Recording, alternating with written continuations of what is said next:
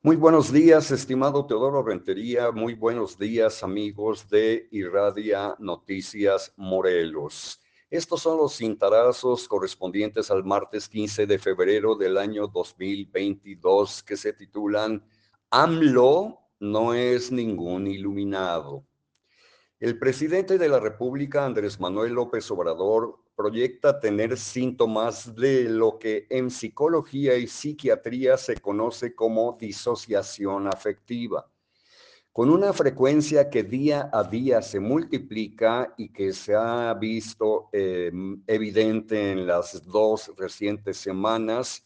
Es perceptible la desconexión entre sus pensamientos, sus emociones, sus recuerdos y su propia identidad. Esto es común en personas que han sufrido traumas psicológicos de diversos tipos. La persona vive el mundo como si no fuera real, como si fuera un sueño. Tiene una sensación de confusión porque se siente torpe a la hora de distinguir si lo que está viviendo realmente está pasando ahora mismo. Percibe el mundo de manera distorsionada y distante sin poder remediarlo. La pregunta que inevitablemente nos surge es la siguiente. ¿No será que a estas alturas del régimen, firmes creencias y la realidad que a diario vive en Palacio Nacional, López Obrador se siente ya un iluminado, tal como les ha ocurrido a decenas de líderes populistas y a tiranos muy bien identificados por la historia? Sin embargo, no es lo mismo sentirse que estar iluminado. Connotados sabios a lo largo de la historia han señalado los peligros del camino espiritual y especialmente el riesgo de la soberbia. Las personas más avanzadas en este camino previenen siempre para evitar caer en este peligro. Soberbia es pretender que uno mismo es quien sabe y o determina el grado de su iluminación. ¿Podría una persona así estar fuera de la realidad?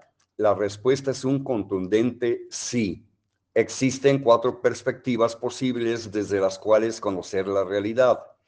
La primera de ellas es la dimensión subjetiva individual, lo que alguien tiene en su interior y que solo puede ver él mismo.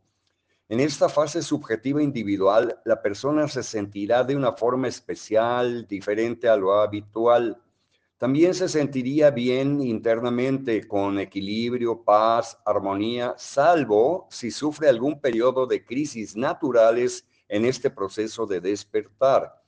Sin embargo, si se siente malhumorado, irritable, es cínico o desprecia a muchas personas, como lo hemos visto recientemente, dicha iluminación no es real, no es real.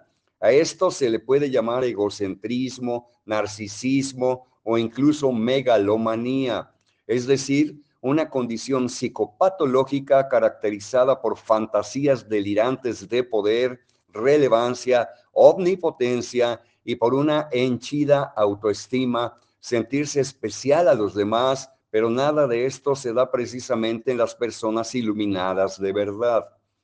La segunda es la dimensión objetiva individual que es observable por cualquiera desde el exterior donde la verdad debe predominar.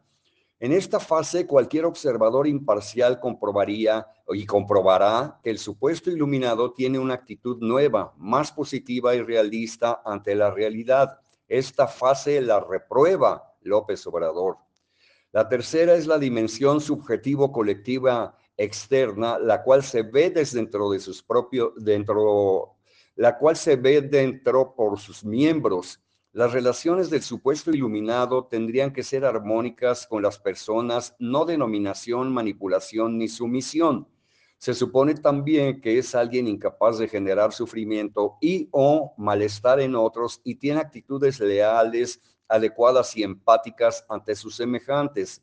A legua se nota el temor que los miembros de su gabinete le tienen a, a López Obrador, su palabra es la ley y no hay pero que valga. Además, recientemente hemos visto la forma en que este personaje busca, busca generar miedo, inclusive en importantes miembros de la comunicación social de este país.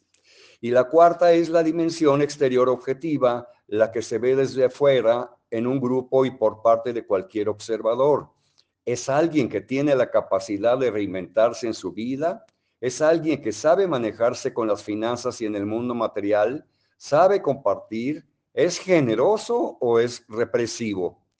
Lo que a diario vemos en las conferencias de prensa mañaneras son juicios, descalificaciones, constantes opiniones negativas, comentarios destructivos, mentiras, falta de ética, temores y comportamientos que motivan y traen consigo emociones destructivas como la agitación y la ira. Mucho coraje, mucha ira, deseos de venganza, la práctica impecable de la veracidad incita a la práctica de la ética, requiere un conocimiento preciso del lenguaje y la motivación, realza la percepción clara y la memoria de los acontecimientos que de otra forma la mentira distorsionaría. También libera la mente de la culpabilidad y del temor de ser descubierta y por consiguiente hace que disminuya la agitación y la preocupación. Me parece pues que AMLO no es ningún iluminado, pero sí es un presidente autoritario. Señoras y señores, les deseo a todos ustedes que pasen un magnífico martes y mañana nos escuchamos aquí en Entérese con Teodoro Rentería.